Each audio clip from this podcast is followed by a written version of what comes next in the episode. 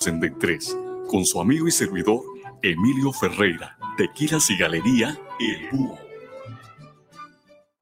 guanatosfm.net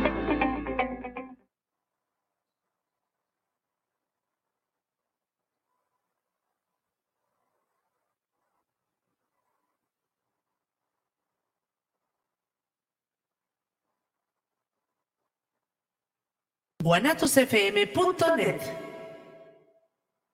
Los comentarios vertidos en este medio de comunicación son de exclusiva responsabilidad de quienes las emiten y no representan necesariamente el pensamiento ni la línea de guanatosfm.net.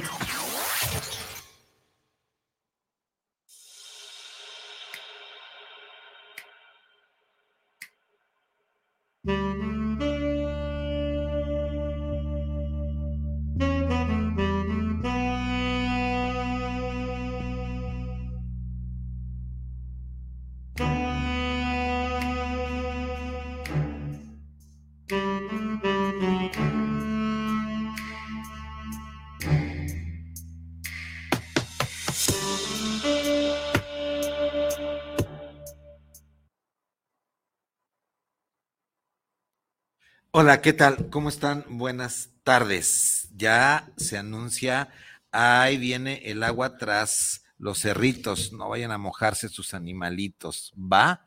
¿Cómo están? Buenas tardes. Eh, pues empezamos como siempre. Vamos a, gracias a, los amigos que nos han escrito, gracias a Claudia de la Garza, eh, gracias a también un, estimado Octavio Salazar, muchas gracias. Eh, pues bueno, empezamos. Cuando caminas por la calle, ¿te sientes intimidada por los comentarios obscenos que te dirigen los hombres al pasar? Te subes al transporte, un tipo se te arrima mientras las personas alrededor fingen no darse cuenta. En la junta de trabajo eres interrumpida abruptamente por quinta vez al intentar presentar tu proyecto describes tus síntomas en la clínica de salud y te recomienda que vayas a casa y te relajes. Al parecer, solo quieres llamar la atención, según el diagnóstico del médico. El machismo es una ideología muy arraigada en nuestra cultura que se presenta de muchas formas. Abarca prácticas, discursos, comportamientos que niegan a las mujeres como personas autómatas e independientes. Amigos, no es un problema de unos cuantos hombres, de esos hombres malos que odian a las mujeres y que, buscan o que buscamos ejercer el poder sobre ellas. O tampoco se trata de mujeres competitivas que luchan por el poder entre sí o que se odian competitivamente. Además, se dice que por eso replican conductas machistas. Esto se trata de un problema de estructura, esto se trata de un problema estructural, una visión de un mundo que ya no podemos seguir con esta visión del mundo y que además se nos presenta como una realidad que no tiene necesidad de discutir, o sea, una realidad irrefutable y que incide en toda la sociedad y en todos los niveles. El machismo son comportamientos aprendidos desde la infancia pero aprendidos desde la infancia no solamente para los niños, sino también para las niñas, y se transmiten generacionalmente. ¿Por qué? Pues tú vas a decir, porque siempre ha sido así, porque así debe de ser o no. ¿Va?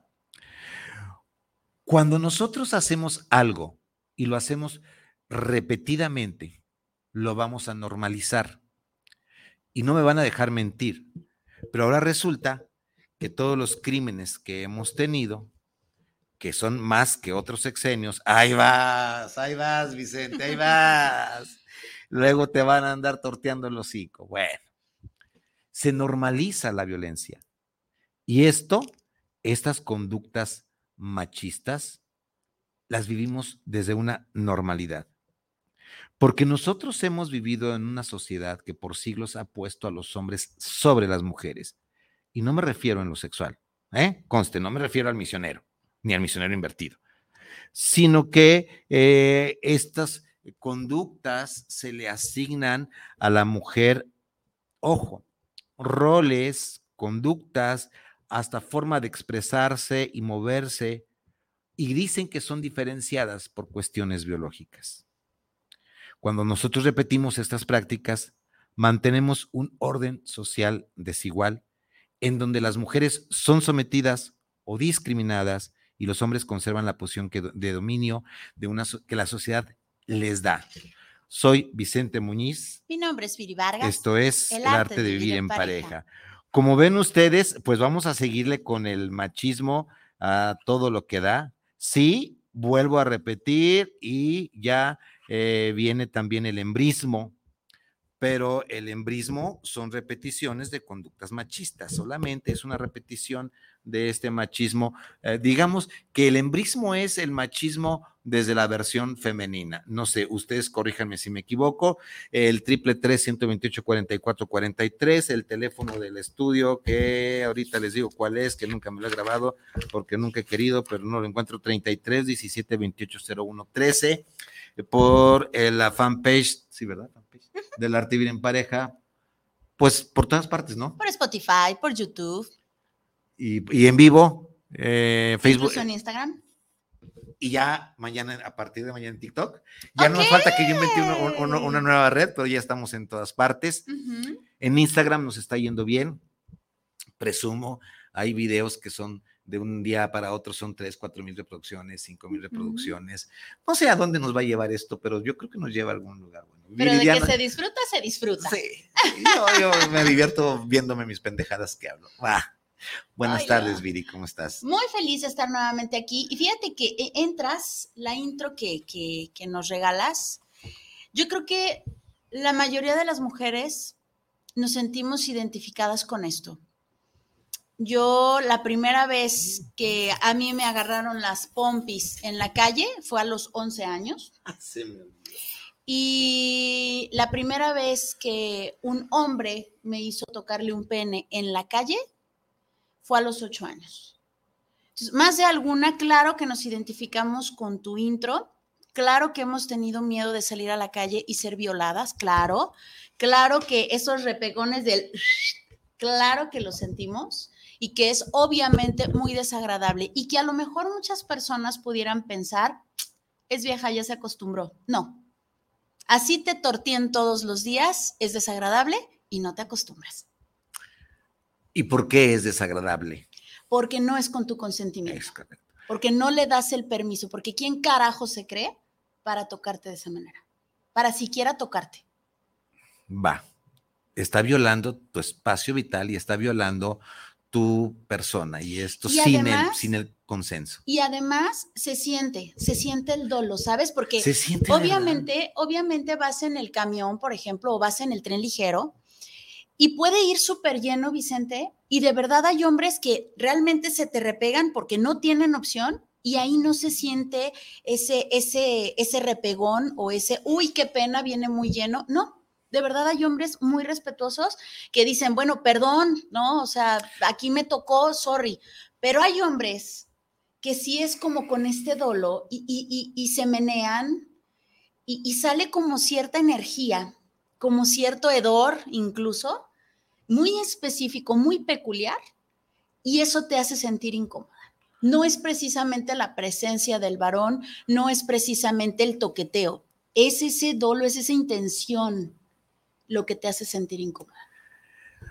Ahorita me haces, me, acuerdo que yo tenía, tenía un amigo médico que cuando usaba el transporte colectivo, camión, metro en la Ciudad de México, él tenía una, él, y yo le decía, ¿por qué lo haces? Dice, porque quiero evitar un problema, quiero, quiero evitar un, mal, un mal momento a la persona, ¿no? Él tenía una, un, un hábito. La palma de la mano él se cubría sus genitales con su mano.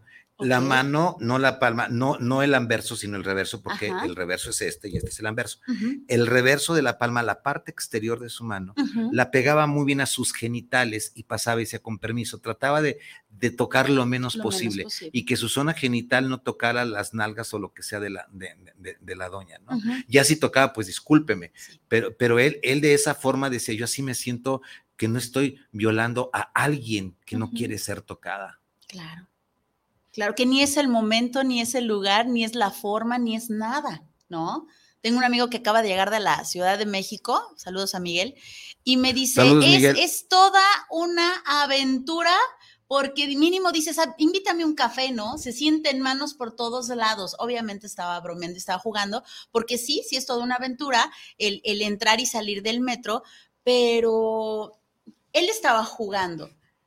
Hay, hay, situaciones en donde es muy sensible esto del tocar, es muy sensible esto del, del juego, en, los, en los vagones. También es cierto que hay vagones en la Ciudad de México, ya luego podremos platicar del tema, en donde hay ciertos códigos, en donde ahí eh, se pasan en ciertos vagones y luego se quedan de ver y ahí salen este, nuevas parejitas, ¿no? Hay ciertas costumbres en los vagones de la Ciudad de México padrísimas, digo, yo no le entraría, pero hay personas que lo disfrutan muchísimo, que están de acuerdo con estos repegones, ¿sabes? En tanto hombres como mujeres, como homosexuales, lesbianas y etcétera. Pero ese es otro boleto y ahí ya hay un consentimiento. Ahora, estos repegones que nosotros estamos hablando tienen un nombre que se llama tribofilia. A todo mundo nos gustan los repegones los repegones de la persona que yo elijo para que se me repegue o de la persona que yo elijo para repegarme, ¿no? Sí, de acuerdo. Este, se llama tribofilia o frotismo, el frotarse es placentero, pero eh, sí, y, y, sí hay eh, seres humanos que lo disfrutan, recibirlo y darlo y todo, y si, y si voltea y no te dice, y no te hace más que con ojitos que está bien, pues tú síguele, no te, ¿sí? Pero si te van a romper el hocico, pues no te vayas a quejar. Sí, claro. Amigos, eh, estaba, estaba el otro día platicando, y antes de que se me adelante, porque yo creo que hoy, eh, nuestro querido amigo, este, que ya, que ya es parte de, de, de el decorado de, la cabina, el amigo Oscar, que estoy esperando que nos escriba algo. Que por cierto, gracias, porque con su plancha, su regalo ah, me Órale, oh, ya, ves, ya ves, ya ves, camarada.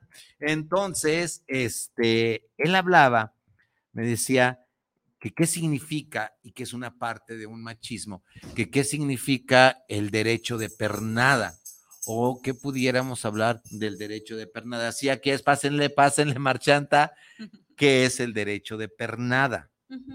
Levemente, el derecho de pernada siempre ha existido, pero se dio sobre todo en la época del feudal, del señor feudal que era dueño de vidas y haciendas, y después el, el hacendado aquí en México. El derecho de pernada significa que si el líder de la comunidad, si el señor patriarca elige a la novia la noche antes de casarse, la mujer tiene el derecho, tiene la obligación de ir con el patriarca, con el patrón, con el dueño, con el señor feudal, con el señor hacendado, a que la desvirgue. Y el novio, el novio no tiene que decir nada, nada, absolutamente nada, porque entonces está fallando una ley que eh, ya estaba escrita. Y esto no nada más fue a partir de la Edad Media, esto fue o del Renacimiento, esto nosotros lo vemos en nuestras comunidades y les hablamos la ley de usos y costumbres. Para no ir muy lejos, y esto no lo digo yo, hay un interesantísimo, eh, interesantísimo video en History Channel, un, ¿cómo se llama esto? Documental sobre la religión de los mormones el señor que, instaló una secta de esta religión en Estados Unidos tenía cerca, tenía como 35 esposas y él elegía qué día o qué noche le tocaba una, pues para que lo acariciara o al menos le diera calor, porque el viejo ya tiene cerca de los 90 años, pero no empezó con esta poligamia desde los 90, desde siempre empezó y le siguió su hijo. Pero curiosamente los, se va preparando esta sociedad, las iban preparando para que ellas se sintieran eh, felices, orgullosas de haber sido elegidas por el, eh, por el señor ministro de esta religión no, me, no quiero llamarle religión, de esta secta. Y, eh, pero este documental de los mormones lo hizo la gente que dijo, oye, que aquí está pasando algo. Y, las mujeres, aquí está pasando algo que no es normal, que no, que no, que no está bien, ¿sí? Eh, también se dice que algunas de nuestras sectas religiosas o religiones reconocidas por Secretaría de Relaciones Exteriores, donde deben estar reconocidas las religiones, aquí en Jalisco, hay una religión que también se permite esto y que también es la usanza de esta religión, sin meternos en mayores broncas, ¿no? Entonces, ese es el derecho, el derecho de pernada. Incluso eh, en algún día, en alguna vez, en algún programa, o si quieren al rato, podemos tocar lo que es eh, la virginidad forzosa y necesaria que tiene que mostrar el novio la, en cuanto pasan las horas en el desvirgamiento, la noche nupcial, tiene que sacar una sábana para comprobar que la susodicha pues era, era virgen. Pero con un higadito de pollo adentro, con todo se soluciona. De acuerdo. y dos, tres, ¡ay! Me duele. El higadito de pollo adentro funciona. Y va a seguir funcionando. Sí, claro. Va. Eh, pues vamos a ver hay, algo que me encontré, que me encantó. Eh, me, dice, me, dice eh, unos amigos, mi amigo, que, que ¿por qué leo? Leo por, eh, por, dar respeto a quien también maneja estos temas. Leo y digo la fuente porque se me hace importante que no nada más yo me, mm, yo me pare Viri se sienta aquí, yo me paro y se sienta, este, hablar de lo que traemos en la cabeza sino de lo que también dicen las demás personas. Me encontré con un texto muy bonito y dice, estoy seguro que tú, lector o lectora, mm, ya empezamos, ya tenemos como 20 mensajes. Va. Estoy seguro que tú, lector o lectora, si has tenido la suerte de que tu padre se convierte en abuelo, habrás podido vivir una experiencia similar a la mía, dice el autor. Cuando nació mi hijo, pude comprobar cómo mi padre, que hasta entonces había respondido, aquí viene lo importante, cómo mi padre había respondido fielmente al modelo hegemónico de sujeto, proveedor y detentador del orden y de la autoridad familiar, empezó a dejarse llevar como nunca por las emociones. Dejó de esconderse tras las múltiples máscaras con las que durante toda su vida había forjado su identidad de macho y se mostró como un ser incluso frágil, igual de necesitado del cariño que le daba a un nieto con lo que ya no tenía responsabilidad de darle el ejemplo. ¿Qué nos cuenta? ¿Qué nos dice? ¿Qué hay detrás de estas líneas? Ojo, dejó de esconderse sobre detrás de esas múltiples máscaras que el poder hegemónico nos ha, ha dicho a nosotros los hombres cómo tenemos que demostrarnos una y otra vez hasta el cansancio para ser hombres, porque desde la infancia son rituales, actitudes y conductas que nos debe de identificar y nos debemos identificar como hombres. Entonces, cuando el abuelo el abuelo en buena onda, no el pinche abuelo que toquetea por donde sea, porque de los hay, de que los hay, los hay, el trabajo es dar con ellos. Cuando el abuelo se da la oportunidad de mostrar estas emociones, se convierte en un ser muy tierno, muy amoroso, presente, presente maestra, nos convertimos los abuelos en seres eh, pues bastante barcos y bastante amorosos, bastante tiernos, cosa que a lo mejor no nos permitimos con los hijos porque estábamos puestos con estas máscaras de guerra, ¿no? Esta máscara de guerra del hombre fuerte, proveedor. Por esto tengo que, tengo que mantener, tengo que ser fuerte, tengo que apoyar, soy el hombre de familia y tengo que responder con estos tengos que son las máscaras de los varones. Si ustedes se dieron cuenta en, el, en, la, en la, imagen que eligió ahora Viri para anunciar nuestro programa, se ve un espejo de un hombre, eh, de un hombre resquebrajado en el programa, por ahí debe de salir más adelante, donde está un espejo que se ve y él está resquebrajado. Nos está significando de este hombre que ya está cansado de eh, mantener esta máscara de guerra, que no hay necesidad, ya no hay necesidad de esto, ¿sí? Ahora, en cada época y en cada lugar existe lo que significa ser hombre.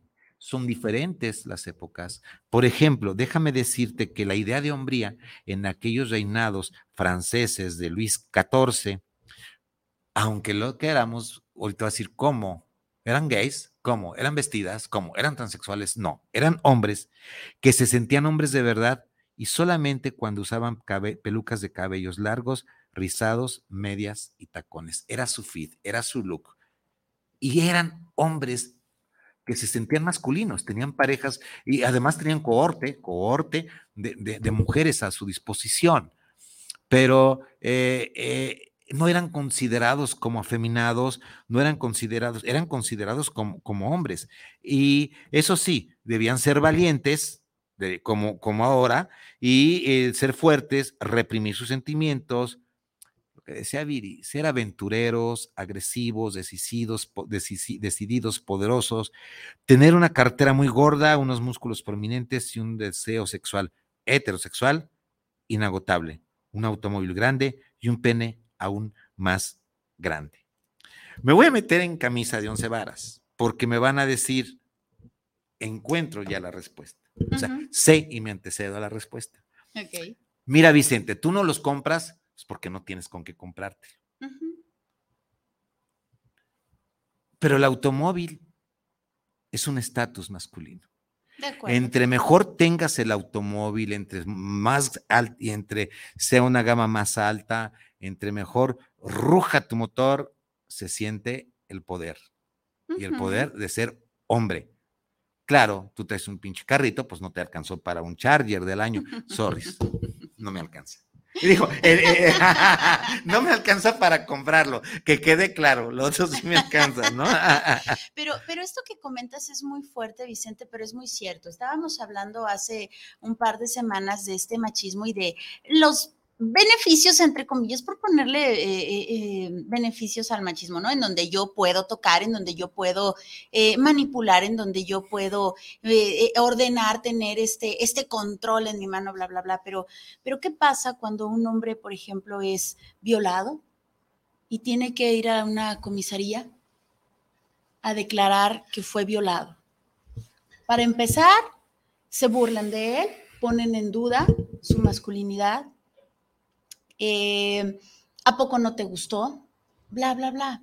No pasa lo mismo con las mujeres, tampoco son muy tiernos con las niñas, pero en el caso de los varones, esto es machismo y esto te perjudica a ti como varón. Aparte de todas estas máscaras del día a día, ¿qué pasa cuando un hombre se quiere sensibilizar, cuando un hombre dice, ya no puedo más? ¿Cómo que no puedes? Los hombres siempre pueden no puedes, eh, a los hombres se nos, se nos tiene que, eh, nos educan para que tendemos que demostrar nuestra hombría mañana, tarde y noche y hasta dormidos. Y en, competencia todo el tiempo. Tienes que competir con el otro, como gallitos de pelea, o yo la tengo más grande, o el coche es más bonito, el mío más caro. Todo el tiempo están comparándose y están en competencia de manera inconsciente. Y los hombres adultos funcionales debemos demostrar tres cosas básicas, porque si no, no somos hombres. Uno, que no somos unos niños. Dos, que no somos homosexuales. Y tres, que no somos mujeres. Esto es terriblemente violencia. Sí, claro. No eres mujer, espérame, compórtate como hombre. ¿Cómo que traes una crema de manos en tu, en tu mochila? ¿O cómo que traes una crema de manos en tu portafolio? ¿Qué te pasa? ¿Pues que eres vieja o qué? Deben, sí, sí, sí, sí, sí, no, me voy a quemar otra vez.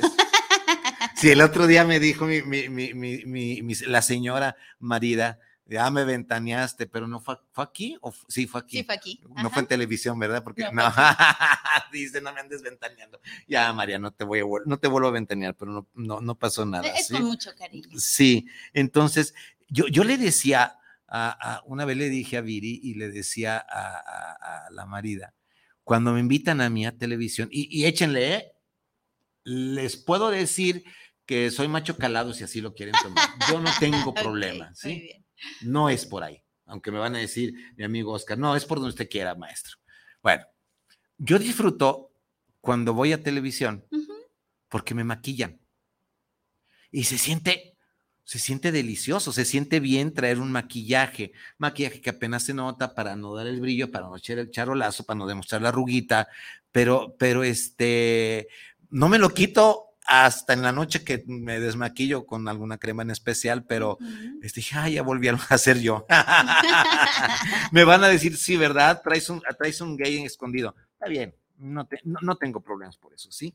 Ahora, se hacen, nosotros aprendemos a ser hombres a través de lo que excluimos o de las exclusiones. O sea, esto es como muchas veces los, los médicos, vamos haciendo diagnósticos diferenciales.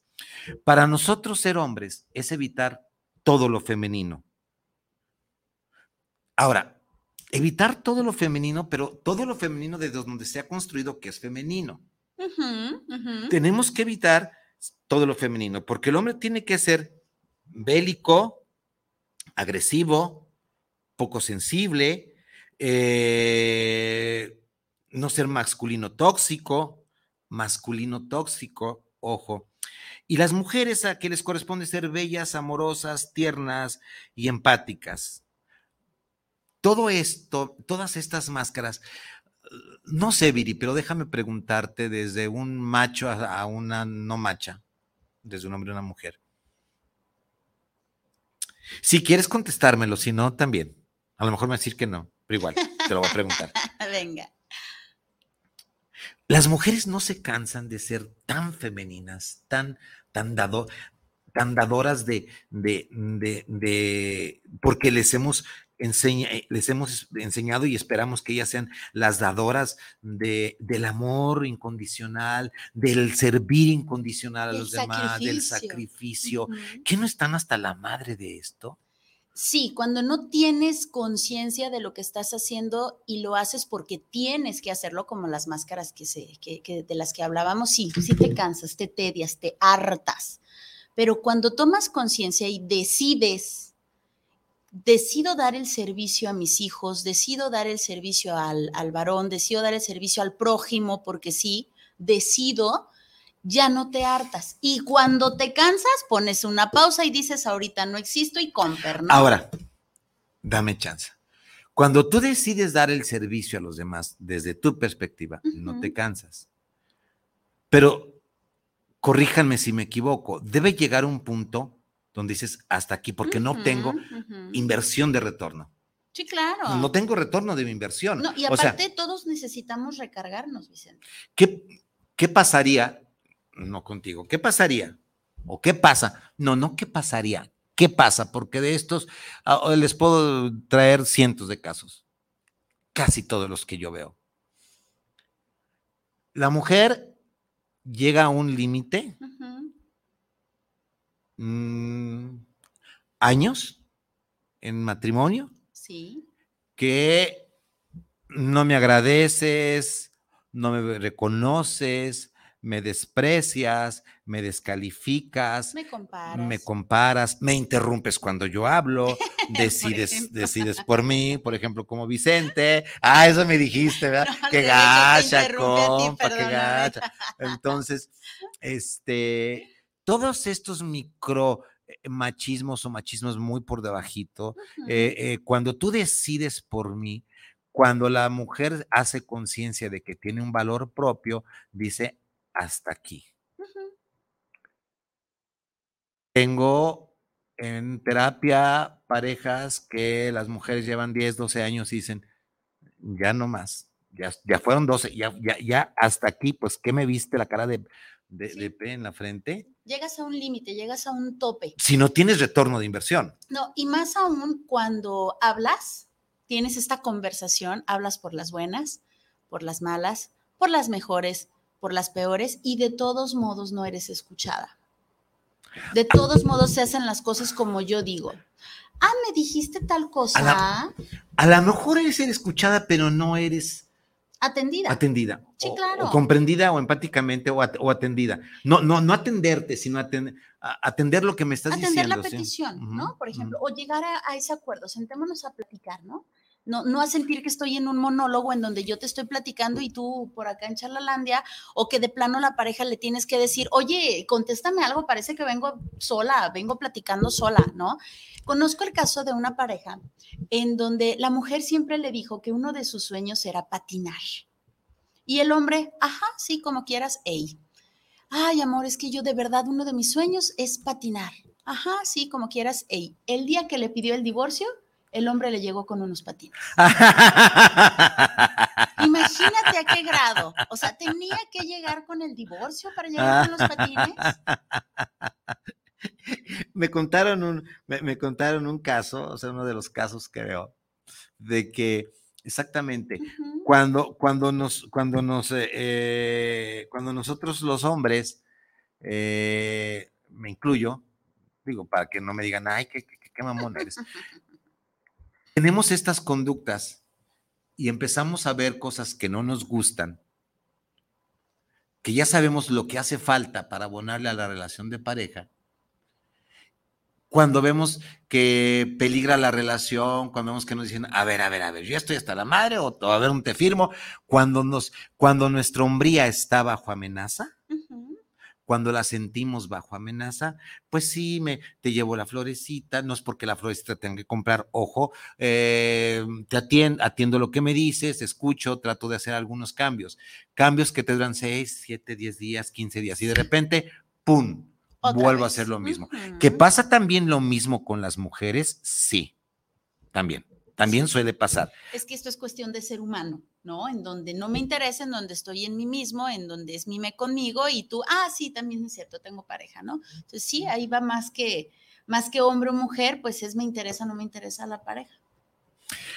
Y esto es porque viene de la mano que lo que nos exige, lo que nos exigen para ser un verdadero hombre, que nos comportemos como tales y que implica fuerza, responsabilidad, interés, audacia, de acuerdo con el contexto donde nosotros nos estamos desarrollando.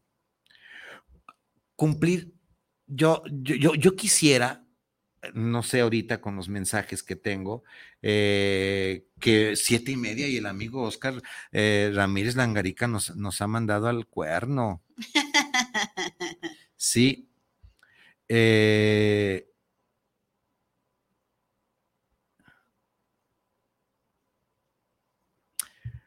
mira este mensaje de lo que estamos hablando. entonces, ahí está, ya, me meto para acá de nuevo.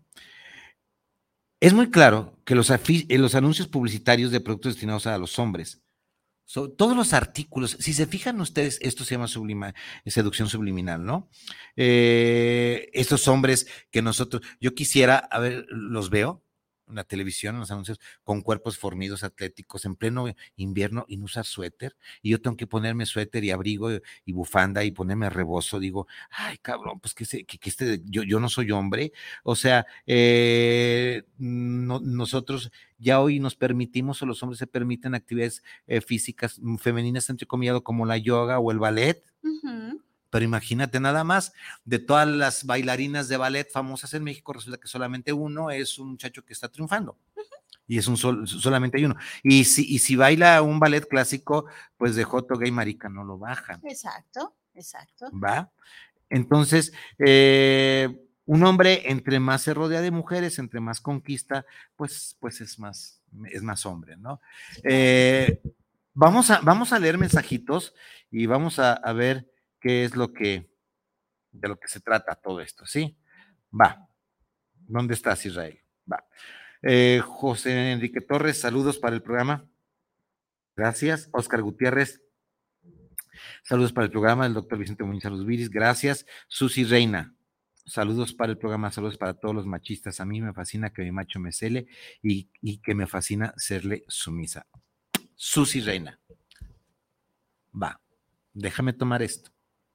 Lo tomo, hago acuse recibo y te respondo desde mi perspectiva. Eh, el programa es para todos los machistas. A mí me fascina que mi, que mi macho me cele, ya que me fascina sentirme sumisa. Aquí yo no tengo ningún problema contigo, Susi. Si a ti te fascina y tú encuentras retorno de inversión, satisfacción y te encuentras protegida y te sientes bien, ni yo, ni Viri, ni el vecino de enfrente tiene que poner en tela de juicio que para ti es lo más correcto. Para ti es lo más adecuado. ¿Por qué? Porque está haciendo por consenso, Susi. No te están obligando. tú lo eliges. Y tú eliges estar bien desde esa parte y te felicito que puedes reconocerlo y que lo, y que lo reconoces. Y lo reconozco que tienes todo el derecho de hacerlo. Y no me voy a decir que no. Solamente reconozco que lo estás haciendo y lo gozas. Así es. Y que esté este consenso. Sí. Si no le gustara el hombre, a lo mejor una de dos, o, le baja de rayitas o ella lo manda a volar, ¿no? Entonces, eh, es en consenso a final de cuentas. Eh, José Luis González, saludos para el programa del doctor Vicente Muñiz y Viri Vargas, saludos para el arte de vivir en pareja. ¿Va? Ok, ¿cómo estamos? ¿Cómo vamos hasta aquí? Tenemos un saludito por acá. Es de Arlet Adame Muñoz. Arlet, Arlet, ¿cómo estás, Arlet? ¿Me vas a regañar, Arlet? A ver, Arlet es una alumna muy amada por mí de Ciudad de México, una excelente terapeuta. ¿Qué me dice de Te dice, un placer escucharles. Te mando abrazo, maestra. Ah, gracias, Arlet. Yo pensé que me ibas a regañar. Dije, ¿y ahora qué mal hice? Perdón, ¿sale? Va. Vamos a ver algunos mitos y vamos a ver algunos eh, de, esto de lo que nosotros eh, le llamamos micromachismos y eh, la historia, la historia de que estaba contando de este cuate del periodista voy a reconocerlo, se me olvidó el artículo, lo traía algo preparado, lo escribí, pero todo va sobre lo mismo. Lo seguiremos en el programa siguiente donde él se atrevió a toquetear cuando él estaba embriagado y bajo los humos de alguna que otra droga. Sí, y luego lo, lo ventanearon en el, en el Me Too. Bueno, Arlet, ¿cómo estás? ¿Bien? Va. Las mujeres no dicen groserías. Niña, con esa boquita nunca vas a brillar en la sociedad. ¿Con esa boquita comes? Yo no brillo, yo deslumbro. el otra tarde, dice, dice esta, esta mujer, eh, Claudia, la otra tarde escuchó en la radio a una locutora que declaraba tajantemente, nos guste o no, si en un hombre se ve mal decir groserías o palabras oeces o palabras altisonantes, en una mujer se ve mucho peor. Ah, lo decía una mujer.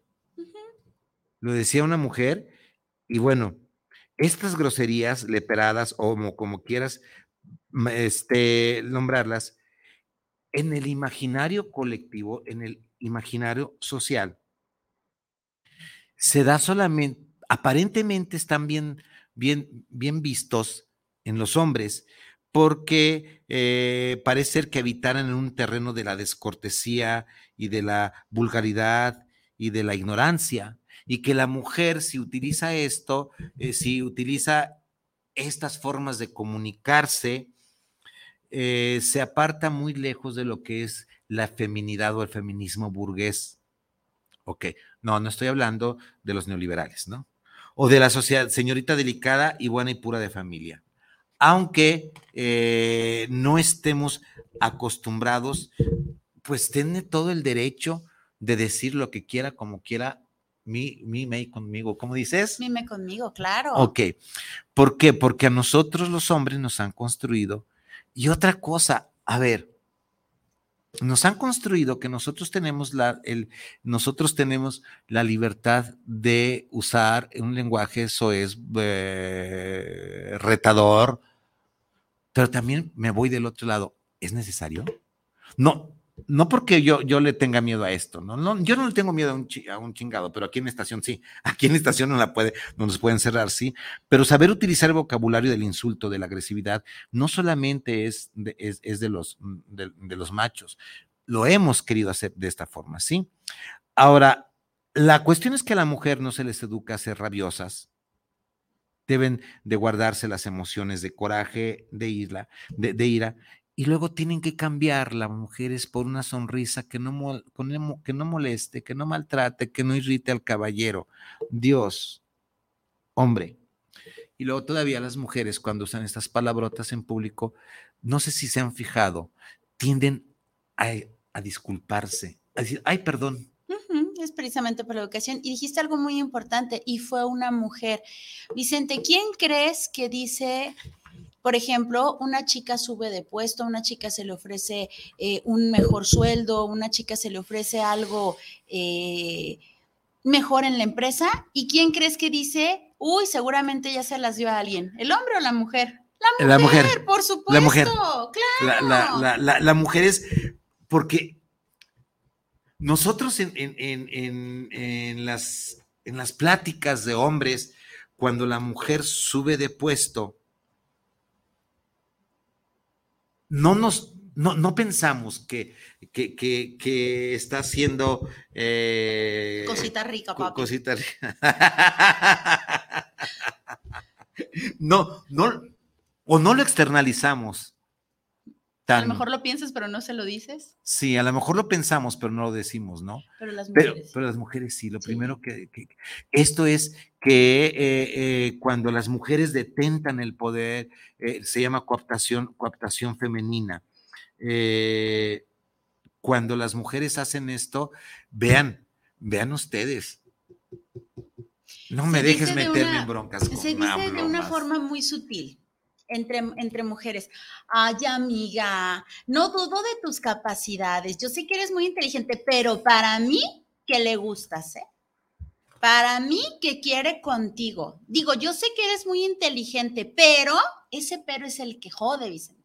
Ese pero es el que jode. O sea, ¿por qué no puedes ser inteligente? ¿Cómo, cómo se sienten ustedes las mujeres con, con, con esta descalificación? Eh, envidiosa de las mujeres. Te sientes, em, desgraciadamente ahí sí te acostumbras. Nada más escuchas el de la serpiente, te lo juro. Ahí nada más escuchas eso y dices, ay, sí, ay, sí, amiga, ay, amiga, ¿no? Pero claro que no. Y ahí es donde tú te preguntas, ¿por qué carajos no puedo ser inteligente? ¿Por qué tengo que mover las nalgas? ¿Por qué tengo que enseñar las boobies? ¿Por qué tengo que, que, regalar besos? ¿Por qué tengo que regalar eh, eh, fluidos? Chihuahua, yo también soy inteligente, yo también puedo tener experiencia, yo también puedo tener títulos, yo también puedo ser experta en, ¿por qué no? Lo que te decía la vez pasada, ¿no? Eh, las playeritas de las niñas, tan tierna como mamá o tan bonita como mamá, tan inteligente como papá. O sea, ¿qué onda, raza? ¿No? ¿Qué onda con esto? Eh, síguele, yo ya me voy. Somos bárbaras las mujeres, de veras. O sea, nos quejamos mucho de esto, pero si te fijas es mucha conveniencia. O sea, ¿me conviene? Sí, no, sí, yo soy feminista, la madre.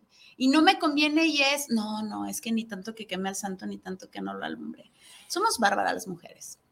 No dudo que haya feministas que sí, mis respetos, que van por esta equidad, más que igualdad, esta equidad, y que realmente pelean por estos derechos, pero pelean con inteligencia y sí, con mucha Pero son muchas. Sí sí sí sí sí sí, sí, Pero hay algunas que de verdad lo hacen como para joder al hombre y la bronca no es el hombre, familia.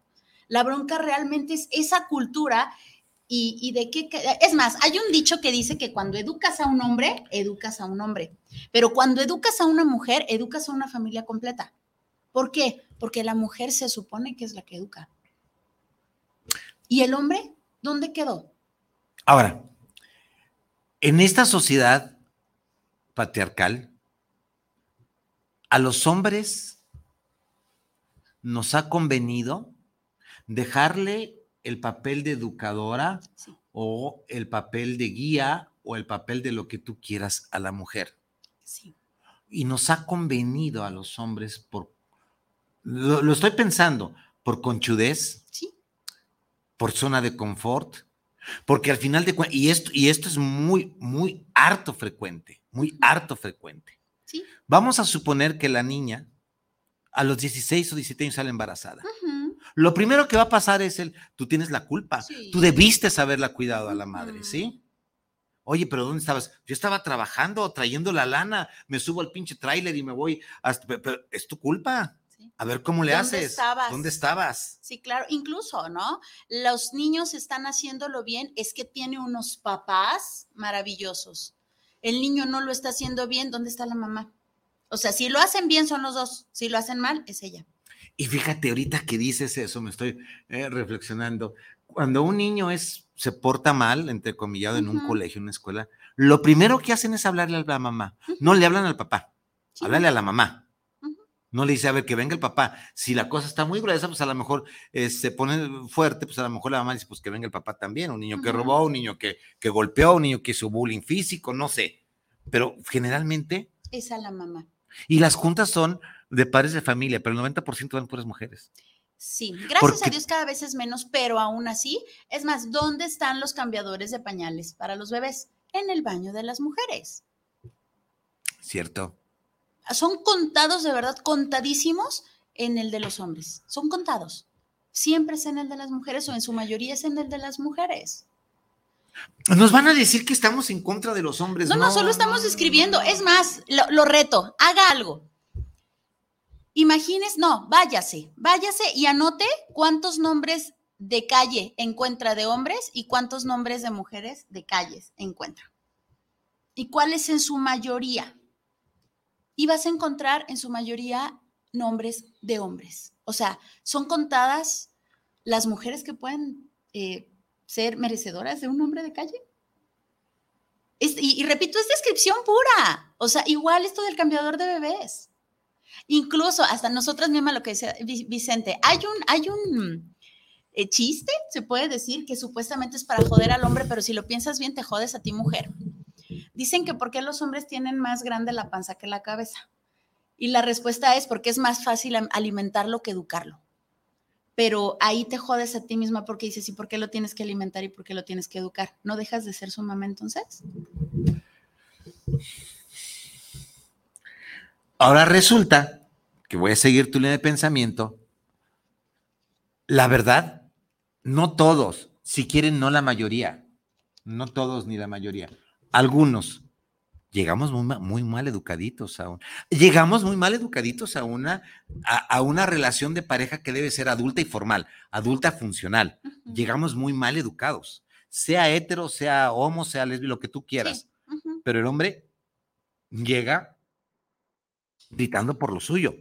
Somos mal educados, no de educación, sino mal formados porque estamos siguiendo patrones donde, donde, hemos aprendido de, mamá y de papá, ¿no? Y que, recordemos que aprendemos más de lo que vemos que de lo que nos dicen. Eh, déjenme, déjenme leer. Eh, Joel Martínez, saludos para el arte vivir en pareja. Excelente programa. Gracias, gracias, Joel Martínez. Mujeres provocadoras. A ver, dice esto.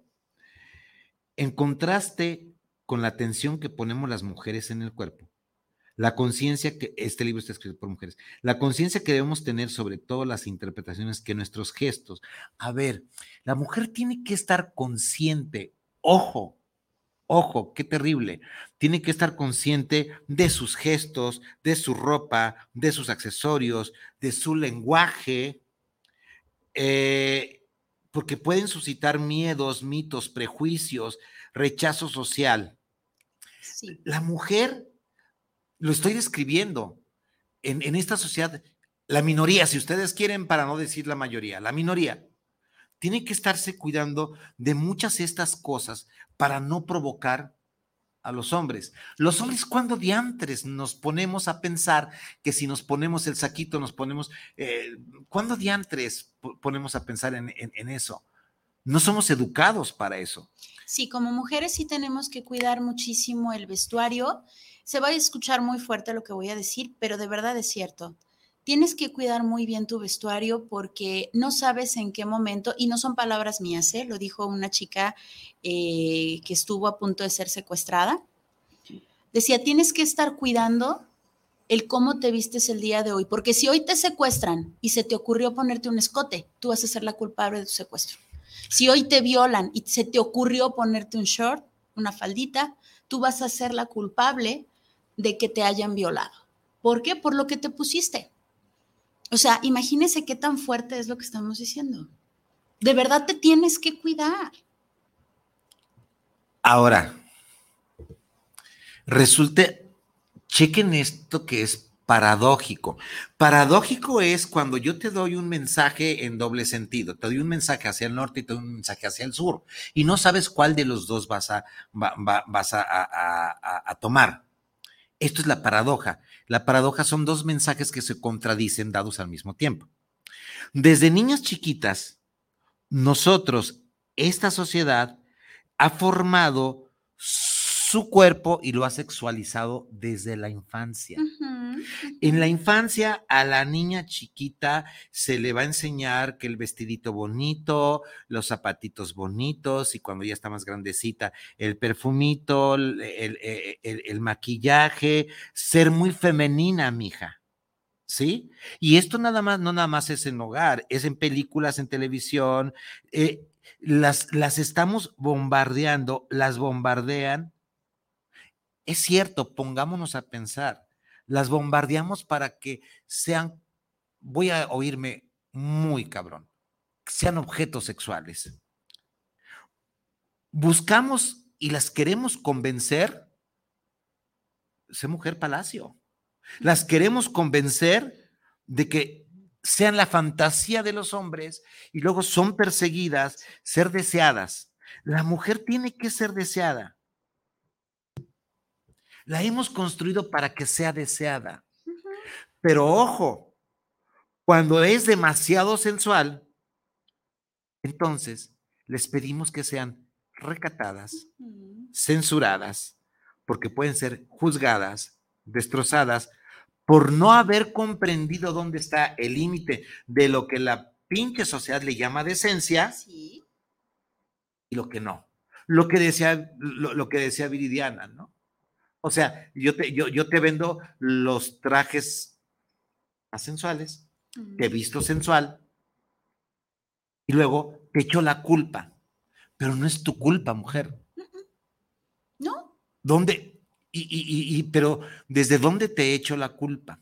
¿Quién te echa la culpa?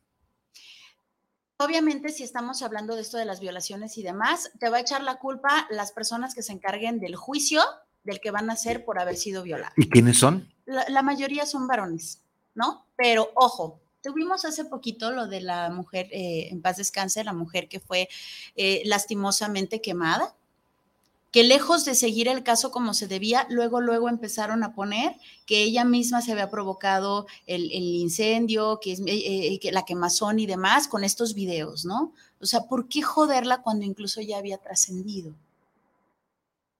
¿Recuerdas este caso, Vicente?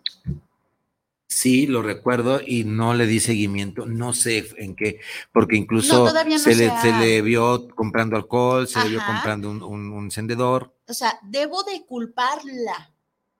¿De verdad era necesario ponerla en público? ¿No era, no era como eh, en la carpeta?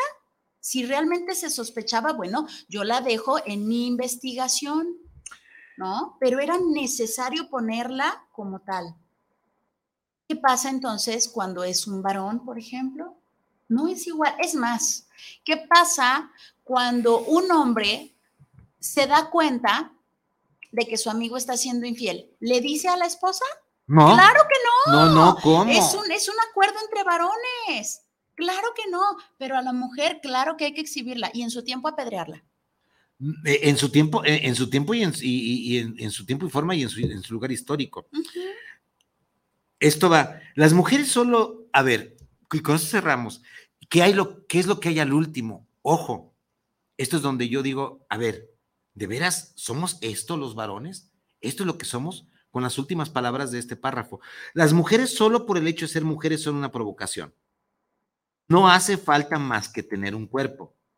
Limitar la forma de, de vestir de las mujeres en las escuelas o en las oficinas tiene que ver con esta idea, según la cual son convertidas en distractores para los hombres. Hasta ahí no me asusto. Hasta ahí, este hombre que les habla, hasta ahí puedo estar ecuánime. Donde no estoy ecuánime, donde me cae una pedradota tremenda, esto además se relaciona con la falsa creencia de que los hombres tienen un deseo sexual incontrolable y que las mujeres deben ser cautelosas para no provocarlos. Amigos, no somos animales. Por favor, no te comas esto en la cabeza, varón, masculino, independientemente de la preferencia. No eres un animal en celo que solamente porque esto me duele mucho que digan eh, todos los hombres son iguales y nada más ven una, una, una escoba con patas y es lo mismo que se van detrás de ella. No, una escoba no. Es una aspiradora. hay niveles. hay niveles, hay niveles. No, no, no, no, no, no, no necesito. Esto es con lo que, con lo que nos han hecho creer. Que los hombres no son selectivos, que se van a ir con cualquier cosa, por Dios híjole, con cualquier mujer, eh, híjole, está, está, está, fuerte. porque con esto nos han creado y con esto nos han dicho, hey, vete a la vida porque tienes que hacer esto. Y si pasa una vieja, tienes que parar la plática porque tienes que voltear a verla. Ya pasó, ya la dejamos de ver si, ah, ¿en qué estábamos? Eso es lo más natural.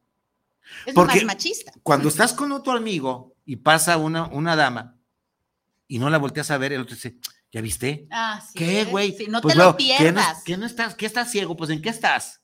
Espera, me estoy platicando a ti de Nietzsche o de, o, de Foucault y me sales con esto. O sea, estamos viviendo en una construcción social. ¿No te has cansado? Yo le pregunto, y es la, y es la pregunta que siempre he querido hacerle a los hombres machos masculinos, ¿no te has cansado de estar viviendo este mundo que a lo mejor ya bájale tantito de rayitas? Porque este patriarcado, el gobierno de los padres que nos enfrenta a un orden social construido, la verdad, no, imaginen, imagínense nada más, supongo. Y yo le preguntaría, alguna vez le preguntaré al Señor que nos gobierna, si yo me lo llegara a encontrar, yo le diría, a ver, mm, Andrés Manuel, ¿no te cansas de ser el macho, el querer el dar la imagen del macho protector de todo México? ¿No te cansas de dar órdenes? ¿No te cansas de que nada más tu pinche chicharrón truene? Estás llevando, este país se lo va a llevar la tostada y van sobre de ti, ni siquiera sobre estos achichincles lambiscones. ¿No te cansa? El poder es tan fuerte para tu machismo, ya bájale, güey. Ah, no, sí, pero nombras a una secretaria de cultura, de, educación, que pues no tiene la preparación. Digo, pero no es política. Sí, ya, ya, ya, ya, ya. Ay, apenas estaba No, ya enseñé el cobre, ya enseñé el cobre. Ah, Joel Martínez, ya. Eh, saludos para el arte vivir en pareja, excelente programa. Gracias, Joel Martínez. Enedina Márquez, saludos para el programa, doctor Viri, saludos por llevar este gran tema. Y lo que nos falta, Enedina, espero que la gente nos aguante antes de que tengamos que cambiar de, tema. ¿Tenemos algo por ahí no, de este lado todo igual. Déjenme darles un ejemplo de lo que, de lo que habla, este, de lo que hablamos, ¿no? Los hombres el mito, el micromachismo que nos han hecho creer que los hombres no pueden contener su instinto sexual. Está tremendo, porque eh, en todos los contextos que nosotros vivimos, la idea de virilidad resulta conflictiva. ¿Tengo que ser viril en todas mis decisiones? ¿Tengo que eh, demostrar mi masculinidad con mi deseo sexual incontrolable? Y luego nos dicen, nos quieren vender que las mujeres tampoco se pueden contener. Nos han, nos han hecho esta vida tan sexual como si lo único que importara era meterla y sacarla en cualquier agujero. No, no, no sé, a veces digo, ¿y, ¿y para dónde vamos con los hijos que estamos criando, no? ¿Qué pasa cuando una chica le encanta ese hombre y más porque es prohibido y más porque es casado y más porque ya tiene con queso las enchiladas, me refiero a, esta madurez y esta parte económica también, y se le pone y se le pone y se le pone y él dice, no me interesas, de verdad le estoy siendo fiel a mi esposa, quiero ser eh, un buen padre y un buen ejemplo para mis hijos. ¿Qué es lo primero que le diría a esa mujer? Pues que eres joto qué? ¿Que no te gustan las viejas o qué? ¿A poco nunca le has puesto el cuerno a tu mujer? ¿O, no, o soy yo, no te gustan las viejas? ¿No? ¿Por qué no te puedes creer? Eh, más de alguna mujer y mujer ha de haber dicho, ay no, Viri, esos hombres de verdad, o sea, que dicen, a ver, espérame, no, le estoy siendo fiel a mi mujer, quiero ser ejemplo para mis hijos, ¿de verdad existen? Claro que existen. Los hombres no solamente están pensando en sexo, también hay hombres a los que les interesa leer y no precisamente eh, cosas sexuales. También hay hombres a los que les interesa crecer y evolucionar. Claro que sí. Y cuando dicen por ahí que cuando piensa la de arriba, no piensa la de abajo. Si estoy enfocado en estar cultivando a la de arriba, obviamente la de abajo no va a querer en ese momento, ¿no? También los hombres tienen esta parte de, de, de seres humanos no son esos animales que nos han hecho creer, tanto a las mujeres como a los varones. Concluyo con esto que dice Viri.